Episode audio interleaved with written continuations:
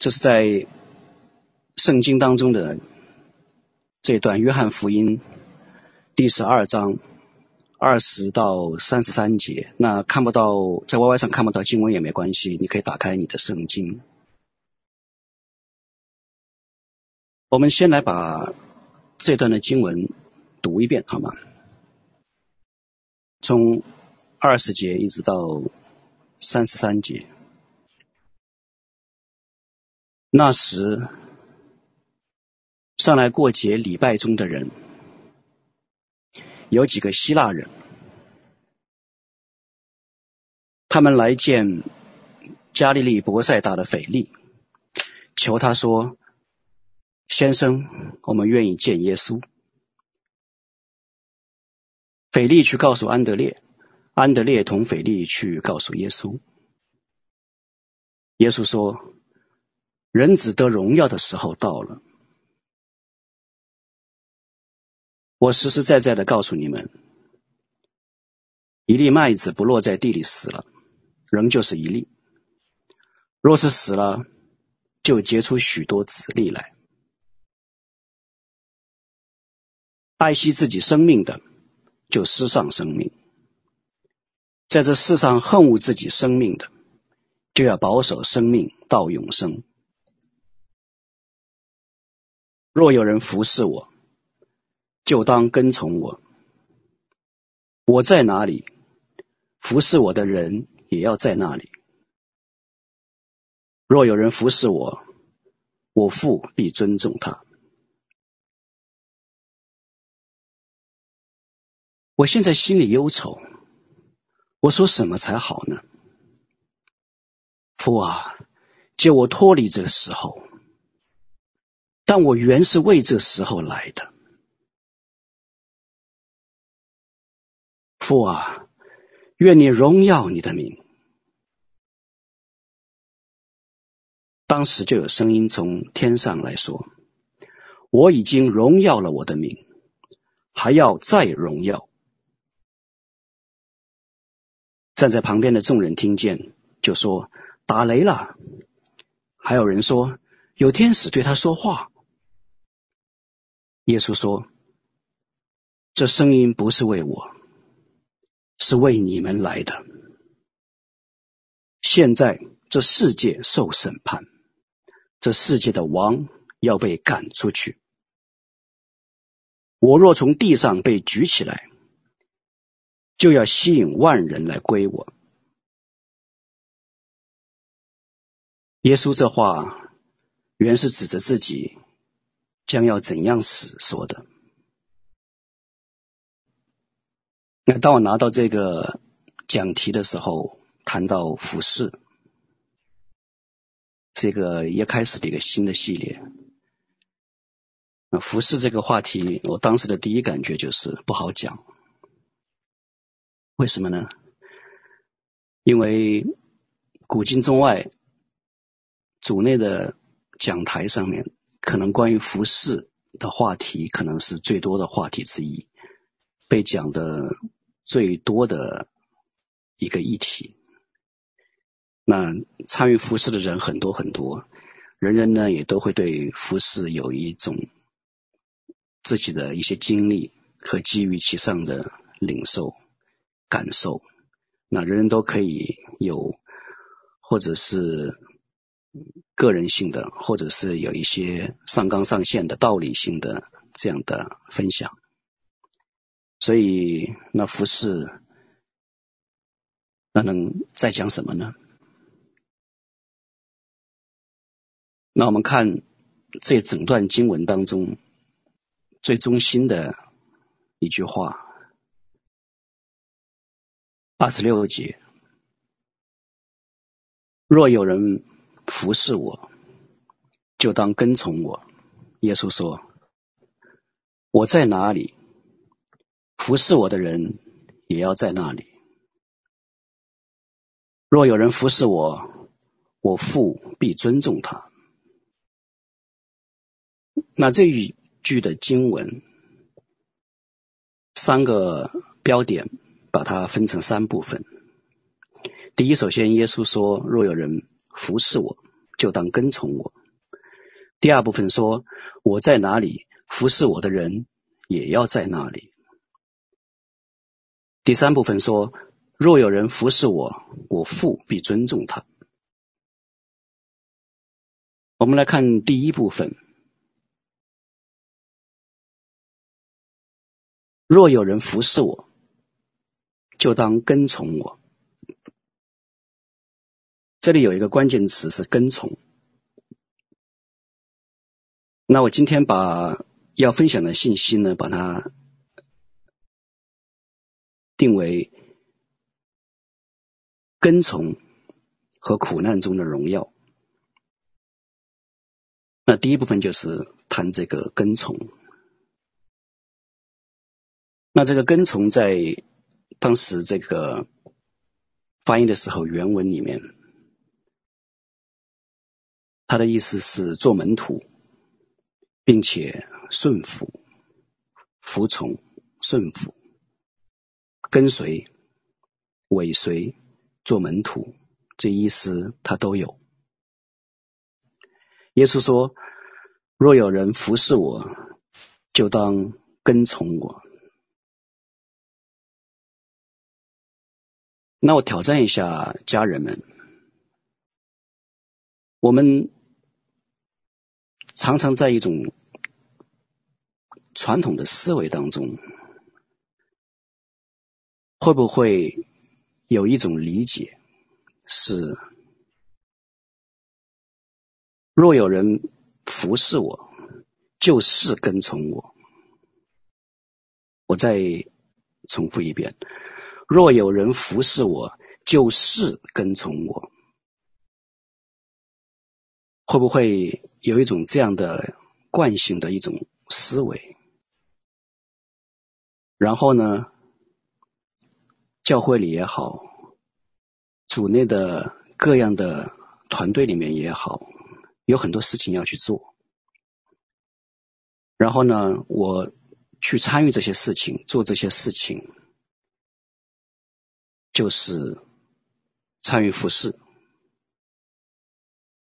因为属灵领袖也是这样说的，我的牧师也是这样说的，说我参加服侍了。然后呢，我服侍了，我参加服侍了，我就是跟从主了。那我挑战一下家人们，是真的是这样的吗？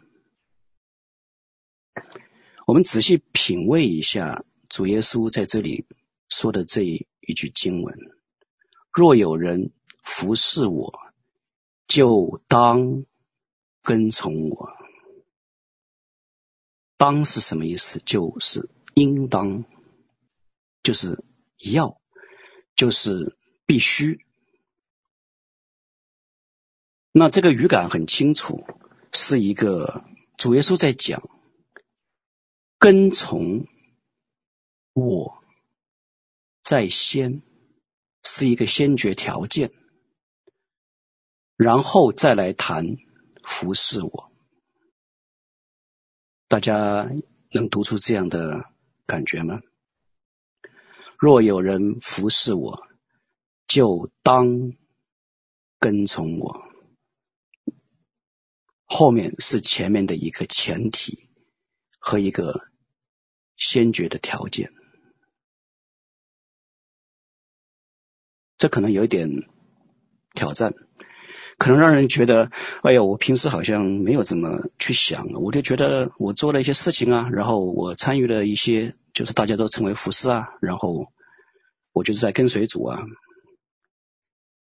那实话实说，从我这么多年在教会里面也好，在各个不同的团队也好，甚至在我们的施工当中也好，我都可以看到。很多事情需要人去做的，那做这些事情，有时候需要的只是一个人，他能不能做这个事情？甚至有些事会用到他在平时的职场上所培养出来的才干，就能够做这些事情。或者是他以前曾经学过，会做这个事情，他就能够做这个事情，他就可以来做的。那他参与在其中也是很好。然后在这样做的过程当中，如果跟主越来越亲，越来越近，越来越明白主的心意，生命越来越提升，那是非常美好的事情。那我们也常常总是有很多这样的呃机会，那让大家都参与到这个服饰当中来，使得呢更多的人有这样的机会，能够在服饰当中能够经历更深的经历，通过各种各样的逆境、不顺、困难，克服以后、突破以后，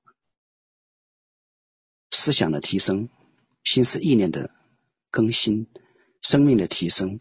使得呢更加明白神的心意和神的带领，那生命就有这样一个提升，那是非常美好的事情。然而，我在这里要提醒大家的是，我们能不能只把一个人在表面上做很多的事情，就认定为他是在很好的跟从我们的主、我们的神？这是不一定的。坐是坐在你的手上，跑是跑在你的腿上，但是你向主对齐的是你的心。那如果你不真正明白神的道，不明白神的呼召和心意，那你的心并没有跟神对齐。我并不觉得。这是我们可以认为的很好的跟从我们的主。那我举一个例子，不是我们自己的，而是以前呢在其他的教会里面有这样的例子。当然，我相信这样的例子也不少，在很。很热心的这个做很多很多的爱宴的老姐妹，非常的热心，做很多的好吃的给大家。每次大家不论是小组啊、团契啊、教会的聚集啊，那总是会有她在厨房里面忙碌的身影。然后呢，香喷喷的，嗯，然后烤的、烧的，嗯，都端上来，然后大家也都很感恩。说啊，真的是谢谢老姐妹的爱心，然后说来，我们一起来查经，我们一起来读神的话语。老姐妹说不不不，那不用了，不用了，不用了，那个我不太懂，那些那个你们就就就去，你们就去去学好了，那我就啊，我就是在好好的，就是做我的爱宴。然后就是，就我就我就管这一块儿，我就对这一块儿那有有有兴致有兴趣，那我就做这一块儿。那你们查经啊，那个呢，那个太太拗口了，太难了，那个我就我反正信了就好了。嗯，那你们去去查吧。那这里就要打个问号了，他是在很好的跟从主吗？也许不能说他不是在跟从主。但是这问号就要打起来了，那他也不愿意去参与参加查经，也不愿意更多去渴慕神的话语，就赶他有兴趣的那一块在那里做，然后呢，也赢得大家对他的谢谢，对他的鼓掌，嗯，好像就挺满足，这是很好的在跟从主吗？那如果是这样的话，那他的服饰是完全和神对齐了吗？有爱心是很好，有热情是很好，但是最终基督徒最主要的是对神的道、对神的真理的渴慕。那我还可以再举一个例子。那也是一位老姐妹，很热情的代祷、祷告，为很多很多的人祷告。这也是发生在一个教会的事情，非常热情的代祷者祷告，嗯，大家都很感恩，他常常为大家祷告，为教会里面的人祷告，为牧师祷告，为执事祷告，等等等等。嗯，突然有一天他生病了，病得很厉害，那卧床不起，几乎要死。那牧师就很着急，说：“我们这么好的老代祷者，怎么神没有这样，嗯，去医治他？对，很多很合神心意的仆人，神也不一定是说马上会去医治。但是这种情况是不是那种情况呢？还是说有另外一种情况呢？那牧师就不知道了。牧师就请了一位。”呃，很有影响的一位一位神的另外一位仆人，一位大先知，他就去了。去了以后，到了这老姐妹的病床，然后为她祷告。嗯、先知灵眼就被打开了，结果看见的是这个老姐妹的床头床尾都盘着龙，盘着大龙、大青龙、大黄龙都盘着，吓坏了，把他。他说：“主啊，怎么会是这样？”他说：“他家不是应该很洁净、很圣洁吗？”所以呢，最后牧师就求，呃，不是牧师，那位先知就求问神，说这是怎么回事？然后呢，那神就给他有一个更深的一个意象，让他看到这位代祷者，这位老姐妹祷告的时候。其实带着的那颗心有控告，有掌控，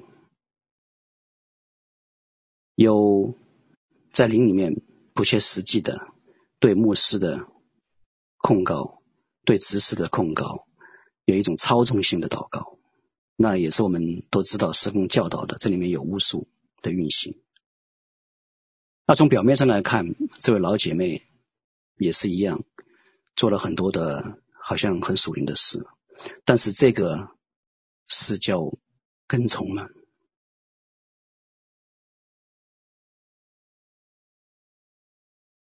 那再举一个例子，那教会里面有年轻人复兴，大家把它称为年轻人的复兴，很多年轻人在一起组织乐队，组织了一个乐团。然后呢，还在外面去学人家的那个敬拜，学了以后呢，也回来，人家有什么样的乐器，咱们也就有什么样的乐器。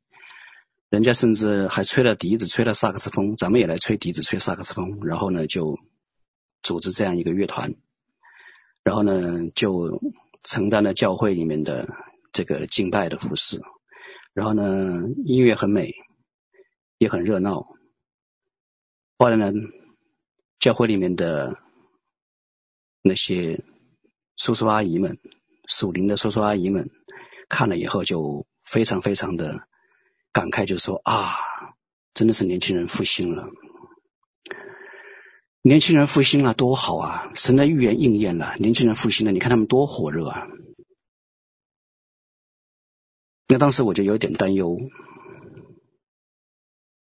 所以你知道这是我以前经历过的事情，我就有点担忧。我说，总是感觉到哪里有点不对劲，嗯，好像希望他们能够更加活跃的一些地方没有看见他们活跃，都是活跃在他们在行的地方而已，活跃在他们能够活跃的地方而已。这里呢，好像很轻松，没有什么太多的嗯逆境需要他们去面对。没有太多的逆境需要他们去面对，那这个是不是真的叫做年轻人的复兴？还是因为他们本身就擅长于搞音乐，从小玩吉他长大的，从小带着那个 MP3 播放器的耳机长大的，他本身他就能够唱准，能够能够能够唱得好。那所以他们自然而然就好像做起来这个质量不错，但是是不是真正是他们在跟从耶稣，这是我的问题。但后来我离开了那个教会，那后来也过了一段时间，也再去了解，就是问到了一些人的情况，然后说怎么样了，然后那里的情况，然后他们说年轻人都散了，走了走，散了散，然后很冷清。我说怎么会这样呢？然后。有人说年轻人有意见了，说我们在这里，嗯、服侍的这么好，教会不给我们承认，不承认我们的价值，我们的属灵的爸爸妈妈不承认我们的价值，我们心里不高兴了，不干了。后来呢，就各自忙各自的事业去，我的事业嗯没完，我的家庭、我的学业各忙各的去了，然后就这样服侍没意思。那我听了以后，我只能叹一口气。我真的只能叹一口气。二十六节，耶稣说：“若有人服侍我，就当跟从我；若有人服侍我，就当跟从我。”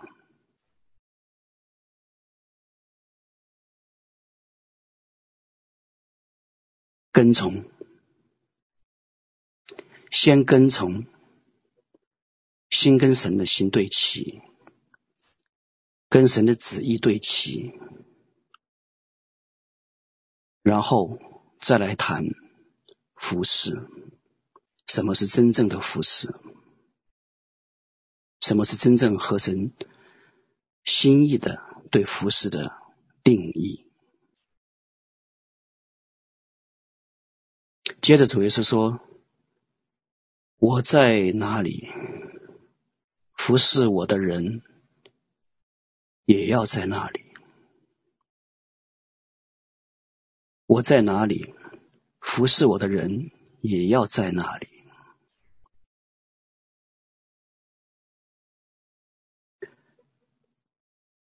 那又有问题了，主在哪里？我们常常有时候也会自己会问的。这段时间我感受不到神的同在，主啊，你在哪里？那也有很多人说，我知道主无处不在，主在世界上的每一个角落，在这里也在那里，在中国也在加拿大，在日本也在墨西哥，在欧洲也在新西兰。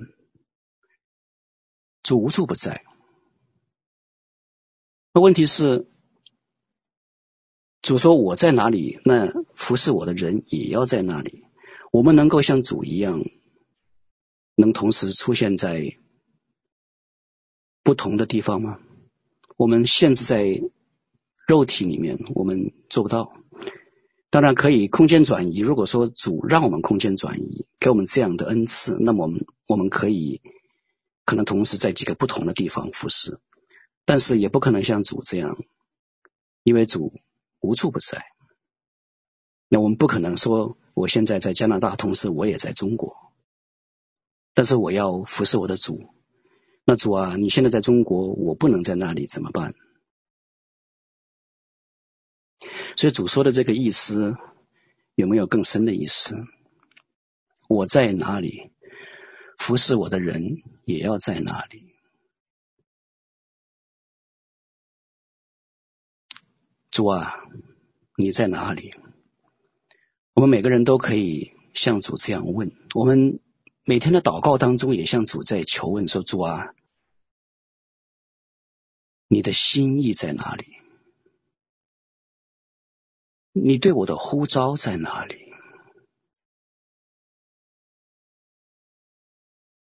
呼召在哪里？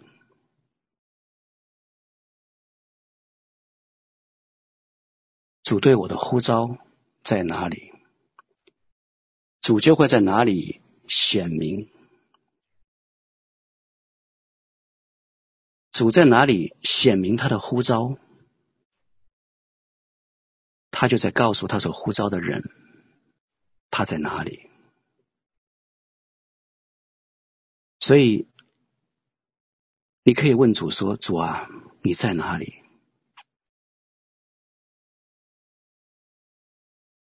那主会说：“你听见我的呼召了吗？”如果我的呼召在那里，你会看到我在那里向你招手。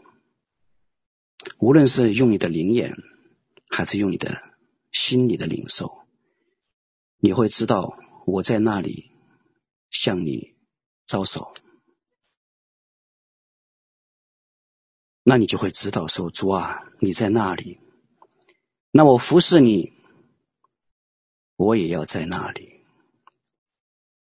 在你呼召的地方。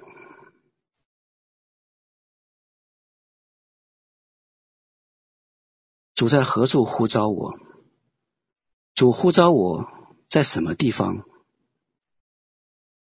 聆听神的声音，能有清晰的领受，就能有清晰的看见。就会知道，主啊，我也要去到那里。你在哪里？我服侍你，我跟从你，也要跟到哪里？跟到你呼召我所去的那个地方、那个城市、那个团队、那个教会、那个。事工，那个团契，当你能清晰的聆听到神的声音的时候，你就会知道要去哪里。在那个地方，神为你预备的将是恩宠。因为在地理上，在支派上，当你对了的时候，恩宠就会临到，恩宠也才会临到。神所预备的，你所需要的资源、需要的能力、需要的才干、需要的恩赐。会在那里为你预备，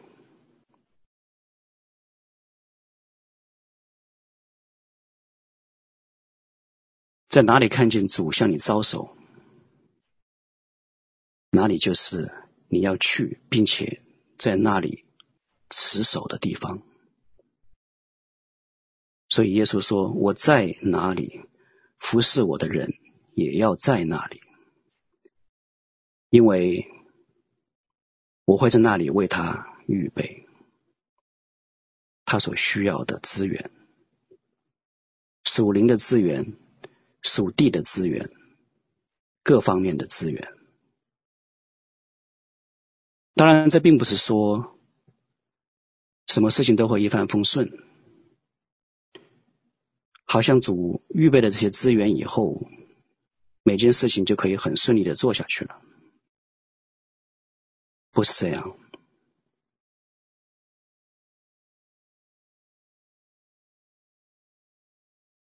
那这里就连到二十六节的第三部分了。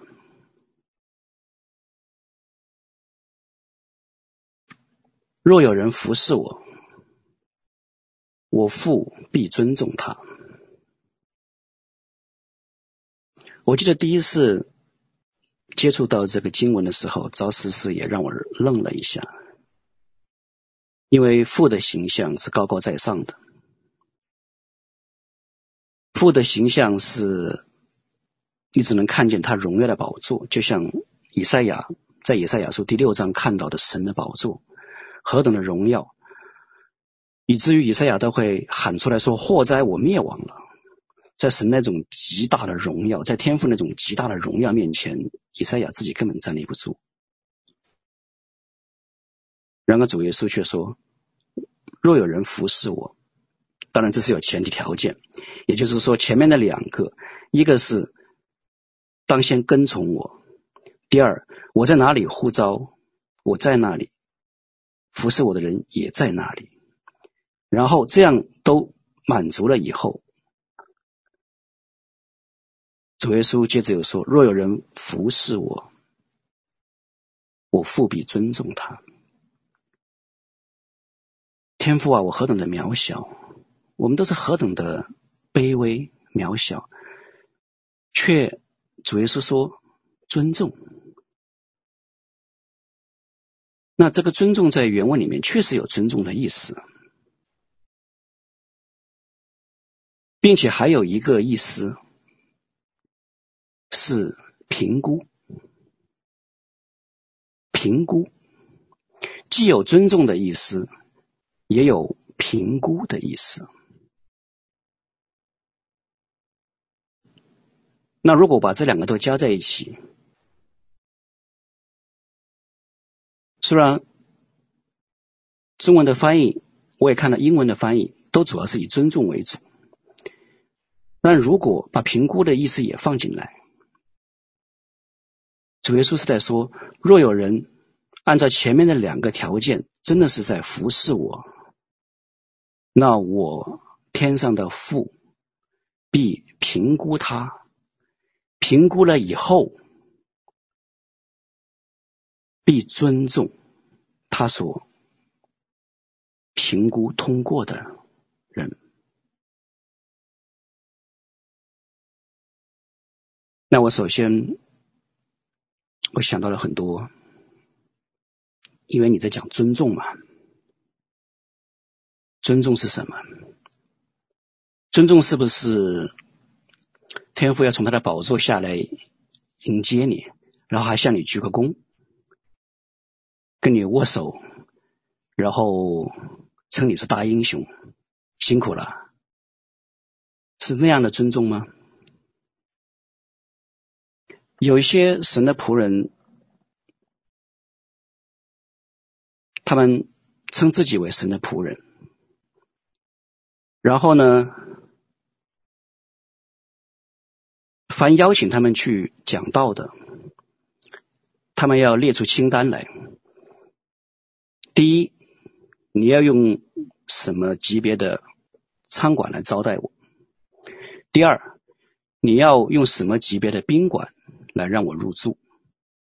第三，你要开什么档次的车来接我，从机场接到？教会，从教会再接到宾馆，从宾馆再接到餐馆。为什么？因为他说我服侍神，是神的儿子，我应该配得这个荣耀。那我是在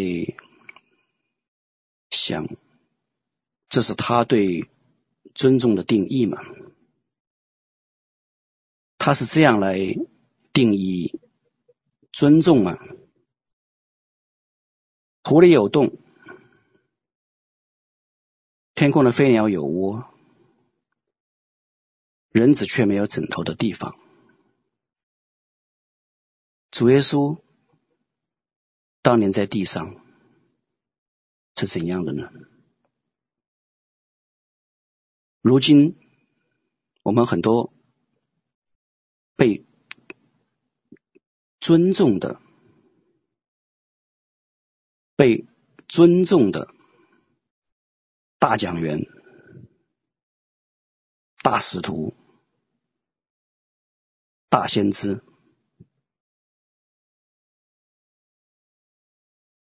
又是在怎样的呢？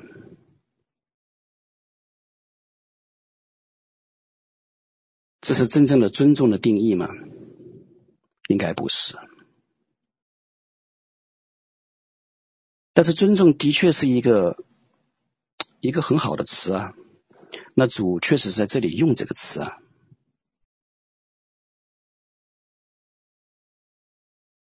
那唯一的一个途径，我想只能说是我们从我们人的文化的角度来理解尊重。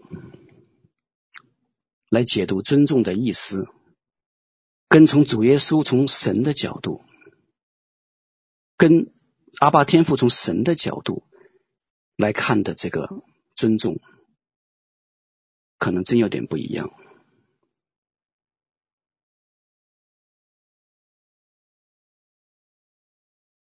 首先，我相信尊重必须首先有一个看重的意味在里面。当人这样来跟从主耶稣，回应他的呼召，到他呼召之处，持守在那里，然后这样来尽心服侍主的时候，天父一定是看重。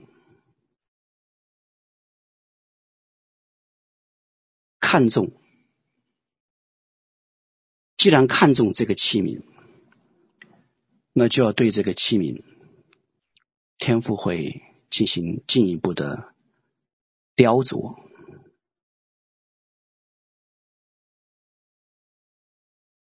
让他有更多的经历，让他受到更多的挑战，进入更大的逆境。更大的不容易，使他能够在现有的阶段，经过这一切以后，突破、得胜以后，有更大的提升，更大的见证，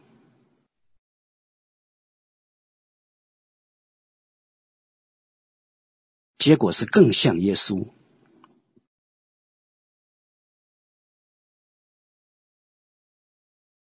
更像主耶稣基督的荣行。那这个时候，有更大的冠冕为他存留。这样的一个过程，带下更大的一种从神而来的荣耀的反照。尊荣的折射、反照。当人突破到这样的程度以后，天父尊重他了。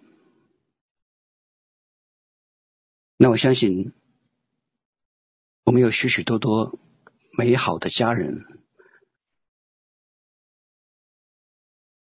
现在都已经是美好的，像云彩般的见证人，围绕在我们的周围。美好的见证，美好的经历，不是一帆风顺，不是花香烂漫、天色苍蓝，然而都是在这样的过程当中不断的往前。不断的突破，不断的提升，不断的都在这样一个天赋在尊重他们的过程中。那我自己呢？回想一下我自己，勉勉强强也可以说够上一个服侍神的标准，但是也有一颗火热的心。那也有一点这样的体会，那我就不举别人的见证，我讲一下我自己的见证。嗯，本来不想讲，嗯，讲讲也好，也行。那也服侍主，服侍了很久，这么多年。直到有一天，突然神说把工作放下，然后也是和家里的姐妹一起都回应了这样的呼召。那放下工作以后呢，就开始服侍，更多的服侍，更专心的服侍。那也感谢主，因为没有这些世俗工作的缠累呢，那近两年来这样的服侍呢。能够精力能够跟得上，时间精力都能够跟得上，保证，那很感恩。那原想着呢，神啊，那你也看顾，你也保守。弄着弄着呢，就突然发现牙齿不好了，牙齿开始疼起来了。要想可能是小问题，神会保守。那既然我也知道曾经主说过啊，要服侍的他的人，那天赋必尊重。虽然我理解的尊重，我不会是理解成为是像先前所说的那种错误的理解，但是我想神多少会有保守的，所以我那个时候对尊重的理解，当当牙痛还没有全面爆发的时候，我对尊重的理解就到那个水平。我说神啊，你一定会看顾的，会保守的，嗯。也是因为把工作这样放下了，那也没有说。后来又有人提出说要给很好的工作，我说不，我说既然主这样呼召了，那我就这样服侍。那再往下，就因为不能再购买牙齿的医疗保险。那如果这个牙如果不好的话，再去弄的话，那就要有很大的花销。那我就说算了，能够拖就拖吧，就拖。然后就在想，那既然天赋必看顾，那相信会好起来，会没事儿。直到最近这两个月，拖了一年多。突然一下就很频繁，程度也就加深了，然后再再到最近这两周，突然就疼到了一个程度，是完全没有办法去休息和服侍，大大的影响了自己这个状态。那夜晚会疼醒。然后呢，整个整个就说后来翻来覆去，最后躺不下去要起来，然后疼得直喘气，好像有人拿拿拿锤子在锤你的牙齿一样。然后那个时候我的心就开始很难受。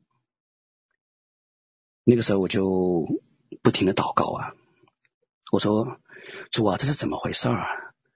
我说你知道我。现在这个牙齿再这样的话，会有一个很大的负担，经济上的负担。我然后我也没有这个保险，也是为了这个服侍，把工作都放下了。我说主啊，求你来看顾，求你来怜悯。那我觉得你一定都知道这些发生的事情。那我这样的疼，这样的翻来覆去，连着多少夜晚没办法这样的去休息。我说主啊，那求你来看顾，求你来，求你来来看顾。你你保守了的，你应允了的，必看顾。那我现在成这个样子的话，那我还能说什么呢？主啊，难道我能说你没有看过吗？我不愿意这样去说。我说：“主啊，你既然看过，那为什么我现在到了一个这样承受不了的程度，自己的生理的这个极限承受不了了这个程度？然后我说：主啊，那我别的不求，我只求你纪念我这一路这样走来，也没有向你特别要求什么。天父啊，求你让我能够能够睡，能够晚上能够睡，能够不至于疼得睡不着。”以至于完全第二天没没办法去服侍，但好像我的祷告就是落空的。这个时候我也想过这一句经文：若有人服侍我，我父必尊重他。那个时候我忽然有一种光照，虽然疼痛没有减轻。但是心中好像忽然更多的明白了什么叫做尊重。是不是我们人在自己的文化里面所理解的那种尊重，还是主耶稣天父在神的角度里面，从神的立场、神的角度所说的尊重？那尽管更深的，我也很难一下子体会到，好像能够明白在这件事情的过程当中，天父的全盘心意。我仍然是凭着信心说：“主啊，我知道这事若出于你，我就依旧默然不语。我知道你是为着我，一定有我没有学到的、没有突破的地方。”那我似乎就听到神的呼召是说：“你要做完全人，要做完全人，就要继续的往前走。”在这样的情况下，当然，最后我还是去就了医，因为疼痛不能总这样下去。那也非常感谢弟兄姊妹的代祷，那神也有够用的恩典和供应。那我最感恩的是呢，当我突然在就医的。前两天明白到，神啊，你是在管教我，你是在提醒我，忽略了对你所赐给我的这个身体圣灵的殿的看顾和尊荣，以至于这样的疼痛弄得一拖再拖，因为我并没有很好的尊荣，神。给我的身体，这个圣灵的殿。当我明白这是一个神的管教的手的时候，我忽然体会到什么叫做要做完全人，实在是方方面面一点都不能马虎，一点都不能打折扣。神的标准是何等的高！那个时候，我忽然开朗起来，我要开始听诗歌、听圣乐，喜乐起来，并且我坦然的说：“我知道了，如果神你要我经历这个，明白了这个，我悔改，好好的去面对自己的身体，以后不再这样。”我知道。神，你的恩典一定够用，那我也就坦然的去就医，因为你要我完成这个就医的功课，那我也相信在就医的过程中你必保守。那孩子所求的也仍然只是很单纯的求这个牙齿能够尽快的被及时的处理，那就不要再拖，然后也求牙医能够尽心尽责，并且收费也是合理的。那我去就医以后。令我很感恩的是，当时就给我做了很深层的、很彻底的处理，并且遇到的牙医是非常的尽心尽责，到一个程度，他竟然为了让我把这个片子能够拍得更清晰，那他必须要往我的嘴里先放一个一个支架。然后呢，作为背景，然后去拍片。那在放支架的过程当中呢，那个支架会歪。那我自己用手扶呢，先试过扶不好，最后牙医自己说：“我来帮你扶。”他自己亲自站在我身边，没有额外的这个牵衣的保护下，他两次站在我的身边，然后帮我扶这个支架，拍出了最清晰的这个 X 光片。那他也两次在没有保护的情况下，他宁愿为着。嗯，他的病人去吃这个 X 射线，那让我非常的感恩，我也非常的感谢他。那我也向他见证，我说我是基督徒，我相信神通过你的手来保守，来治疗我。我相信你所做的这一切，都在神的美意中，在神的稳固当中。所以我说你放心的做好了，那我完全相信你。我不像，嗯、没有永恒盼望的人，好像患得患失，什么东西好像都有，生怕医生弄错了，要跟医生这个讨价还价、扯皮拉筋。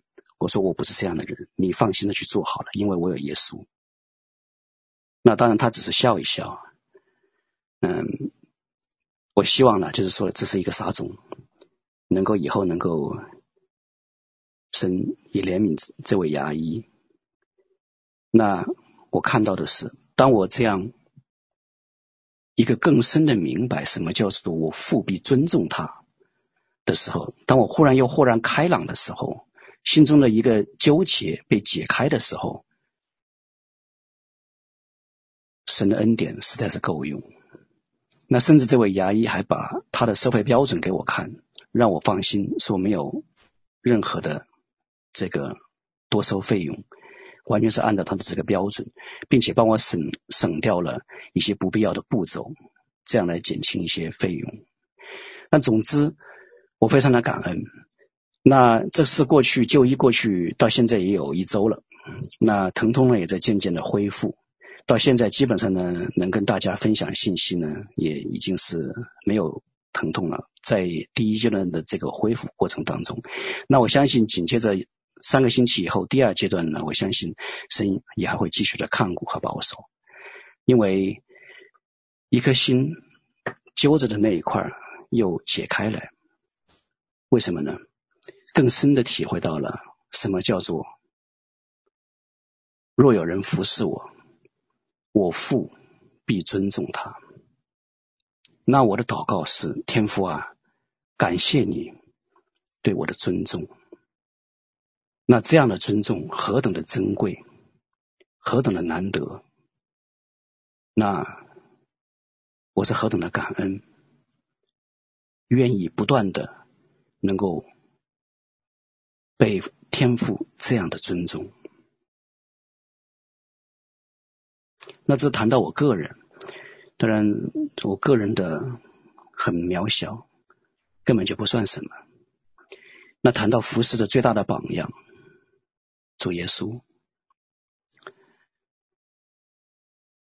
我也知道，可能很多的家人在服侍的方面都会有很多一些情感上的起伏、颠簸、过不去的地方、卡住的地方。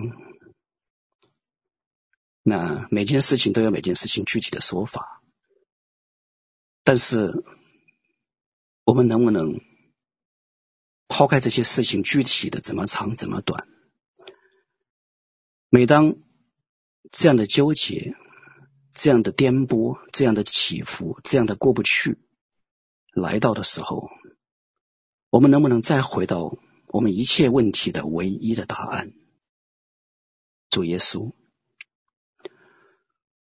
任何的事情回到耶稣就是答案。那耶稣是怎么样在？不光只是在跟我们讲他怎样服侍。我们回到经文，我们看从二十节开始看起。那时有几个希腊人，他们也上来过逾越节，因为他们有些是外邦人，但是呢，他们有这个犹太的这个。呃，当时的这个信仰，所以他们呢也上来过这个逾越节。那他们来找到了门徒，说：“先生，我们愿意见耶稣。”好，门徒就告诉耶稣了。耶稣说：“人子得荣耀的时候到了。”请问，耶稣说这句话的意思是什么？耶稣是不是说：“哈，我在耶路撒冷讲这么多，你们都不听。那现在你们看呢？有人来邀请我了，希腊那边有团队来邀请我了，希腊那边有施工来邀请我了，我要到那边去发展了，到那边去站讲台了，是这个意思吗？耶稣说：“人子得荣耀的时候到了。”我们知道耶稣说的不是那个意思，因为我们从后面的经文就能够知道。也许那个时候，他的门徒中虽然圣经没有记载，那我也只是在这里，嗯。半诙谐的在这里发挥一下，会不会那个管银囊的犹大会说：“夫子啊，那我们到希腊那边去吧？你看他们那边的话也来邀请你了，那边的话说不定给你多少讲员费会高很多，我们可以到那边去发展。”有可能，犹大有可能会这么说的。他既然连连玛利亚膏耶稣的。真拿大香膏的价值，他也看不懂，他可能就会这么说，甚至可能其他的门徒也会有类似的想法。虽然圣经没有记载，虽然只是说我在这里个人的一个一个小的一个发挥，但是耶稣怎么样回应？耶稣说：“我实实在在的告诉你们，一粒麦子不落在地里死了，仍旧是一粒；若是死了，”就结出许多子粒来。爱惜自己生命的，就失丧生命；在这世上恨恶自己生命的，就要保守生命到永生。那他首先在谈他自己肉身的这个生命要受死，他也把自己比作这一粒麦子，是一粒带头的麦子，要落在地里死了，结出子粒来。那二十四节、二十五节的经文我们都懂，不用更多的去展开。这里的问题是，耶稣在地上，在肉身的有限里，他也可以只是说得到，而做不到。二十四、二十五两节。是从他口里出来的道理，是那个上纲上线的道理。光有那个道理，如果没有往下的内容，那也只是一个口里说出来的道理。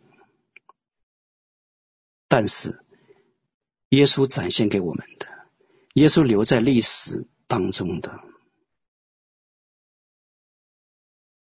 这位人类所有问题的唯一答案的耶稣基督，他说完二十四节、二十五节以后，他所接着往下说的、往下展现的，并且他亲身去成就的，是什么呢？道理归道理，讲起来很漂亮。然而，主耶稣自己在二十七节里是怎样在告诉大家，他在一个有限的肉身当中，他的矛盾挣扎。二十七节，我现在心里忧愁。是的，他刚刚讲完这些道理，从二十四到二十六都是道理。讲完以后，他讲出了他内心很真诚的感受。我现在心里忧愁，我说什么才好呢？我不是因为一个道理，好像讲了以后说你们都照着去做啊，那我就不管了，我看着你们去做。耶稣却说。我心里忧愁，并且说：“父啊，救我脱离这时候，让我免去这个。我说出来的，我要能够做得到。我是带头的那一粒麦子，我是带头舍命的。我说出来，我要能够做得到。我现在心里忧愁，父啊，救我脱离这时候。但是，我原是为这时候来的。呼召，呼召，天赋指向了哪里？主耶稣去到哪里？天赋指向的不是希腊。天赋指向的是耶路撒冷的各个他，所以主耶稣说：“我原是为这时候来的。”当他能说出这样的表达的时候，那我们读的人都知道他是能够做到的，也是他在这之后的经文记载中，用他的生命，用他的血和泪。完成的这样侍奉天父的见证，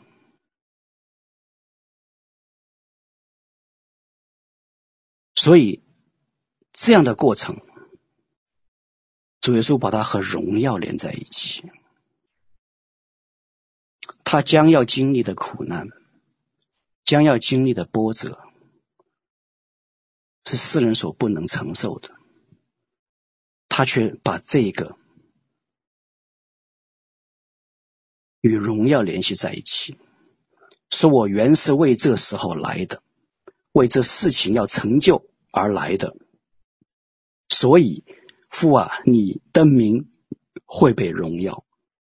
所以父啊，二十八节，愿你荣耀你的名，因为我原是为这时候来的。父啊，你就能荣耀你的名。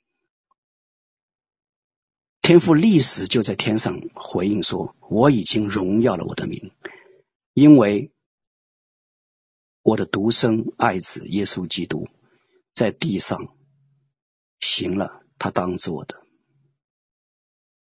并且天福寿还要再荣耀，极大的荣耀，从苦难。”当中产生的极大的荣耀，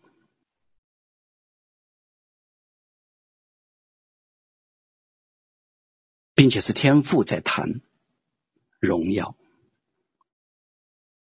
主耶稣说荣耀，天父回应也说荣耀。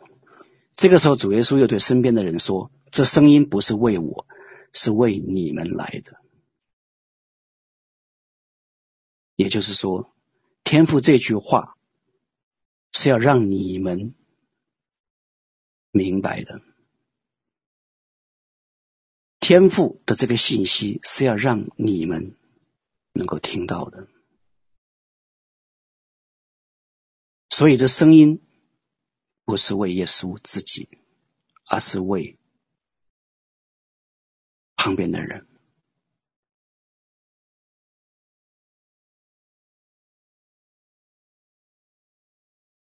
我在想，主耶稣那个时候，当他把这个服侍的侍奉、服侍的最高境界展现出来的时候，他的心态，他会知道要发生什么事情，荆棘冠冕、土唾沫鞭打、残酷的十字架。他一定想到了这一切，然而他展现出的那个心态是什么样的心态？他并没有说我将要承受何等大、何等大的不容易。他在这个时候关注的不是这个，他反而是向人分享他这些苦难。成就的荣耀之后的果效，他在展望这个果效，他在宣告他这样的服饰的果效是何等的，让他自己得到力量，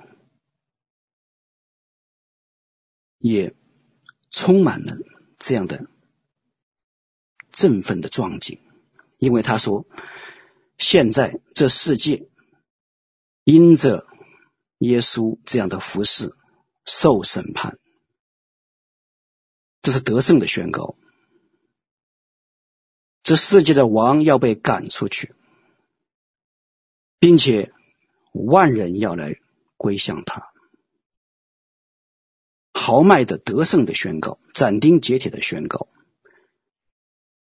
当他知道自己马上要面临什么的时候，他强调的不是那个过程的痛苦，不是那个服侍过程当中的。点点滴滴的各种不容易和波折和心酸，他所看到的是超越这一切以后产生的这个灵里得胜的果效。因着耶稣基督上十字架为我们受死复活，信的人有永生，不信的人罪已经被定了。这世界受审判，撒旦将失去他的权柄，因为撒旦握着的死亡的毒钩要被耶稣的复活所击败。那这样的情况下，万人都要来归向他。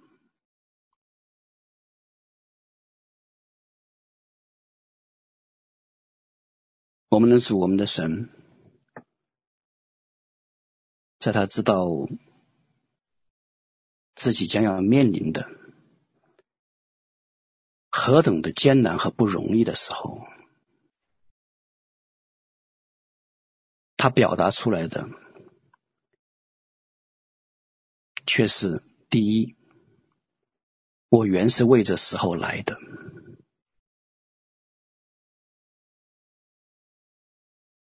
第二。这世界，这世界的王将要被我所经历的事情所击败。第三，我将荣耀我的天赋，使天赋得最大的荣耀。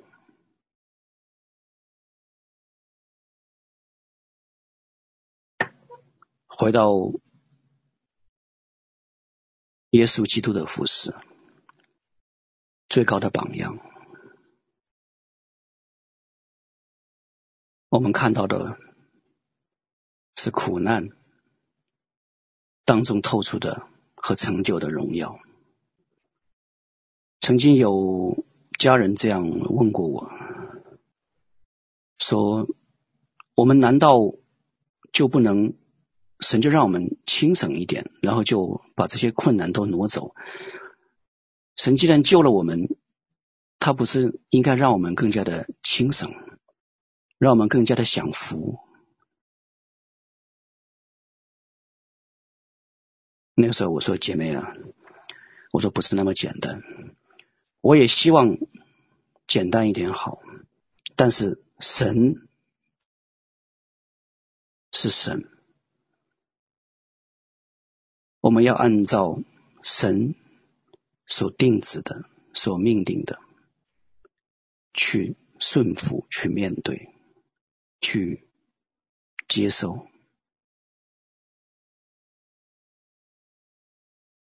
天父所命定的，就是如果说没有苦难，就不会产生荣耀。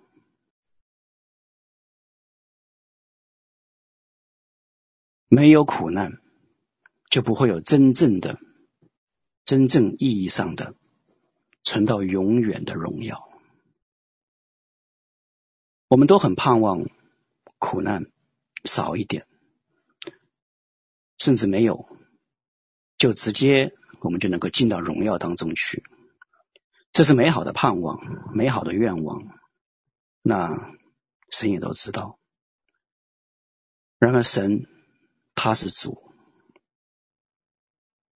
我们要经历多少的不容易？我们要经历多少的困苦、磨练？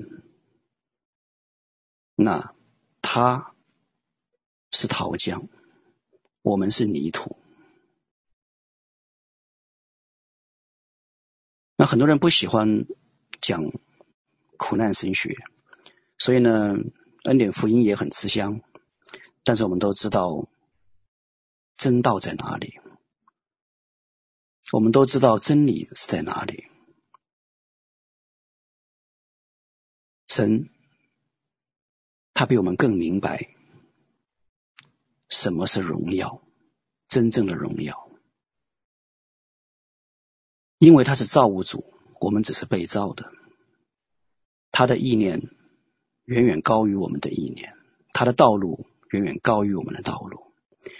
到了一个点，你会意识到，跟从主，你除了顺服，还是顺服。真正进入到顺服当中去，你拿到的权柄，神的荣耀反射在你的身上，也是超乎你所求所想。但是这样的过程，神是这样命定的，并且。他亲自舍了他的独生爱子，来道成肉身，做这样的榜样。第一个完成苦难到荣耀的转变，没有苦难，成就不了真正的荣耀；没有真正跟从的心。也没办法真正进到苦难中去。那很多的时候，可能一个服侍就只是一个在顺境当中的服侍。当逆境来临，当神兴起逆境的时候，来开始评估的时候，如果说进不到这个苦难当中去。服侍也就停在那里了，终止在那里了。其实这些道理都很简单，但是今天再跟大家重新来分享，并且邀请我们的主耶稣，唯一的、真正的、永恒的答案，来来做榜样，让我们看到他的服侍。看到他的设计，那我们往后走的这段路，也愿意。虽然具体每件事情可以说出很多很多的细节来，这样的不容易，那样的不容易，这样的委屈，那样的委屈。这样的特殊情况，那样的特殊情况，等等等等。但是，把这一切全部都聚焦到耶稣，聚焦到他的身上。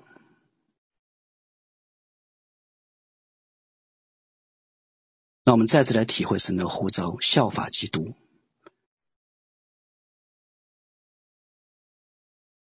向他祈求，向圣灵祈求，让他的生命能够能够活出在我们剩下的光阴中，让我们以一个更加积极的态度，一个更加豪迈的态度来看待所要经历的服事。所要经历的不容易，我想很多的不容易跟主耶稣的不容易相比，还是很容易的。那当我们能够进一步的被这样打开的时候，看得更远的时候，看回到两千年前克西马尼园当中的耶稣，髑髅地各个他山上的耶稣的时候，我们理应能够得到更多的力量，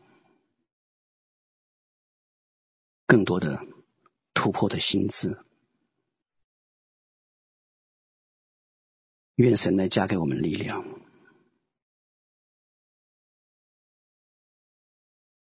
那有一首诗歌叫做《那一晚克西玛尼》，是最近这些年开始出的一首诗歌，可能并不一定每一位家人都还知道。当我第一次听到这个诗歌的时候，我就开始落泪，常常听，常常落泪。那有感动自己，也唱，也把它录下来。那今天在这里呢，就着这个信息呢，我也把自己录的这首诗歌呢，和大家来分享。让我们，我们的心都回到定睛在主耶稣的身上，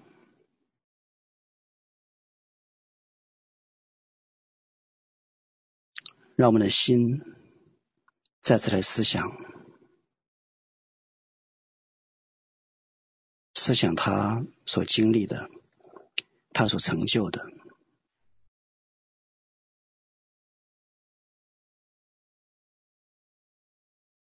让我们的心真正与他对齐。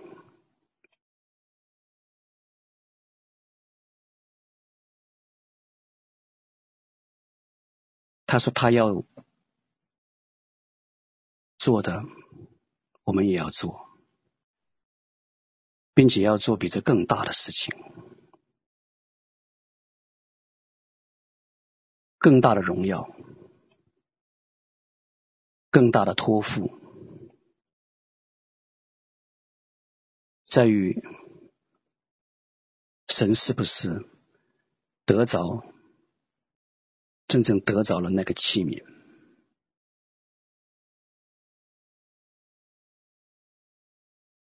当器皿被预备好的时候，神就得着更大的荣耀。神的旨意就更大的成就。感谢赞美主。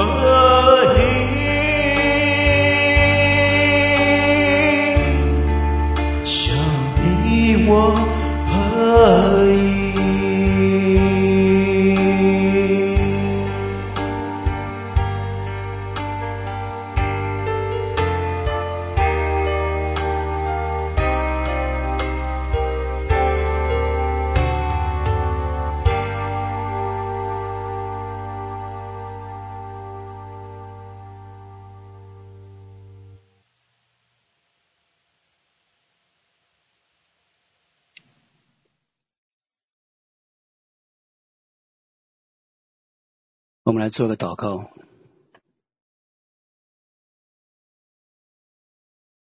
亲爱的主耶稣，谢谢你，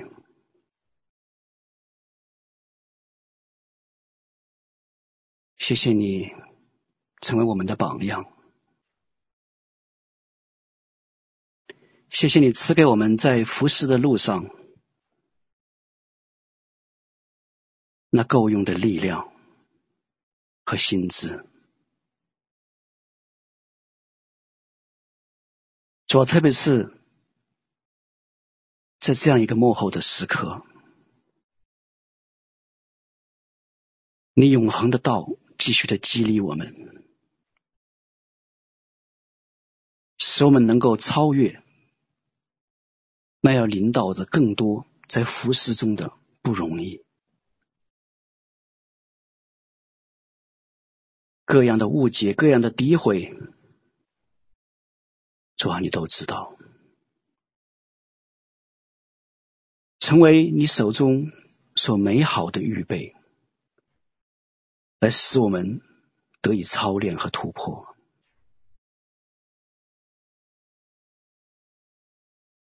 我们仰望你，因为一切的答案都在于你。谢谢圣灵光照我们的心，开启我们，让我们知道我们原是为这时刻而生，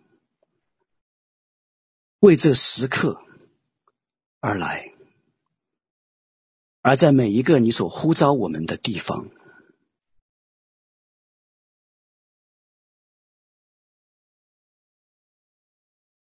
主，我们继续的仰望你的带领，将余下的光阴都恭恭敬敬的向恩主来交托和仰望，以至于我们都能像主耶稣这样完成托付，并且说：“阿爸天父啊，愿你的名得着荣耀。”愿我们所经历的一切，我们所经手的一切，荣耀你的圣名。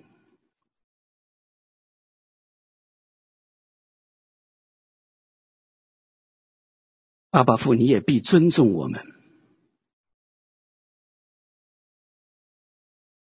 你的旨意必成就在每一个跟从你、回应你呼召。而服侍你的，我们亲爱的家人的生命中，这是你得胜的应许，你必成就。感恩交托，奉恩主耶稣基督尊贵荣耀得胜的名，阿门。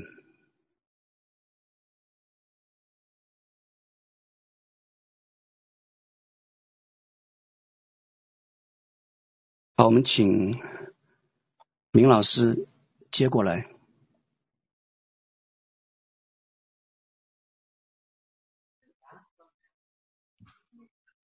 听到吗？听到，听到。能能听到吧？啊，好，感谢神。啊，我回应一下啊。今天服饰这个主题确实不容易讲啊！我相信，嗯，服事是属于神的，不是属于我们个人的哦。所以，呃，无论我们能看到我们的将来是怎样，我们都要迈向一个成熟。啊，从孩子变成一个真正的一个继承人，继承产业的人。OK，所以服事为什么要谈说是神的旨意？哦，所以服事最重要，我们都晓得是顺服神，跟随圣灵的带领。基督在哪，我们就在哪；圣灵在哪，我们在哪。顺服神的旨意而行。哦，所以这也需要智慧啊，是一个不容易的。啊，不容易的这样子的一个光景。那呃，感谢今天呃黄飞分享的啊，能够让我们体会到服事对于呃，并非说服服事神就一定是跟随神的。嗯，但但是呃，我们如果真能理解说什么是真正的服事，如果理解说服事并非是属于个人的。啊，也不是属于我们某一个团体的，乃是服事本身是属于基督的。嗯，那我想我们的这个心态就不一样。第二个是呃，在服事如何能够在服事当中进入一个安息，这很重要。昨天我们其实在呃团契的分享里面，我们有提到说，怎样在怎样能够呃怎样能够在呃，这个复杂的一个服饰的一个环境和这个景况里面，你能够你能够进入安息，才有可能说你常常跟神连在一起。所以，我们昨天我们谈到一个很重要的一件事情，呃，我也分享了一点点。当年我以为说服饰呢是，我我需要，哦、需要需要这个脱离人群啊、到深山老林去休养，这样我才能够安息。后来神就挑战我这样子一个观念，哦、他让我看一个飓风，他就问我一件事情，他说，飓风里面什么地方最安全？因为飓风把所有的东西都卷起来了，然后呢，把所有的能够拔的东西、能够兴起的这个环境都兴起来了。那 我看到当时的光景，我说我就一下子就明白过来生想表达的意思。我就跟他讲说，我知道了，你说的是暴风眼中是最能让我们安息的地方。那服饰呢，常常会让我们就是很有压力哦。那可能。呃，而且要面对各种不同的情况、不同的光景，甚至不同的人对我们啊、的要求、期待、希望啊、甚至是呃各种摩擦。可是，在那个环境当中啊、我们呃怎样理解和明白真正的服饰是什么？其实，真正的服饰是基督的事情啊、就是怎样进入安息，怎样进入暴风的眼中。啊，你你才能够知道说啊，原来我们的服饰是可以啊，是可以能够让我们啊生命能够啊更轻松的，啊，并并非是不喜乐的事，而是什么呀？能让我们啊，能让我们这个喜乐的事情啊，所以啊，感谢神啊，感谢神。那啊，跟随神是一件不容易的事，啊啊，那跟随神呢？嗯，需要付代价，那也需要成长啊，也需要懂得怎样从神继承那个成熟的身份，继承那个产业，不然我们所说的一切也都变成空谈。哦，那感谢主啊！我想说，因为我们信号不是很好哦，讲讲就会断了，所以呢啊，也谢谢今天的分享啊。那我们做刚才我们做一个祷告哦，那。啊、今天啊、今天我呃，神在我们当中来点燃我们内心对他的这个爱和热情。好、呃，那 我相信在呃幕后的这个日子里面呢，服饰会带下很多的增长啊、呃，特别是在这个时代，我们会看见说，呃，人的这个呃生命的生命被神。在点燃，而且会看到幕后的一个复兴和大能的领导。哦，那呃，唯愿我们越服侍越喜乐，唯愿我们呃越服侍越能明白什么是跟随神。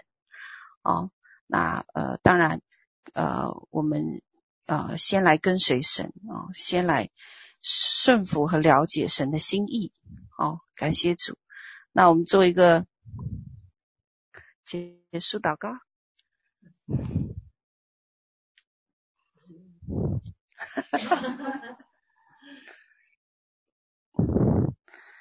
好，那我们做个主祷文吧。我们在天上的父，愿人都尊你的名为圣。愿你的国降临。愿你的旨意行在地上，如同行在天上。我们日用的饮食，今日赐给我们，免我们的债。如同免了免了人的债，不叫我们遇见试探，救我们脱离凶恶。因为国度、权柄、荣耀，全是你的，直到永远。阿门。哈利路亚，平安，太好了，谢谢。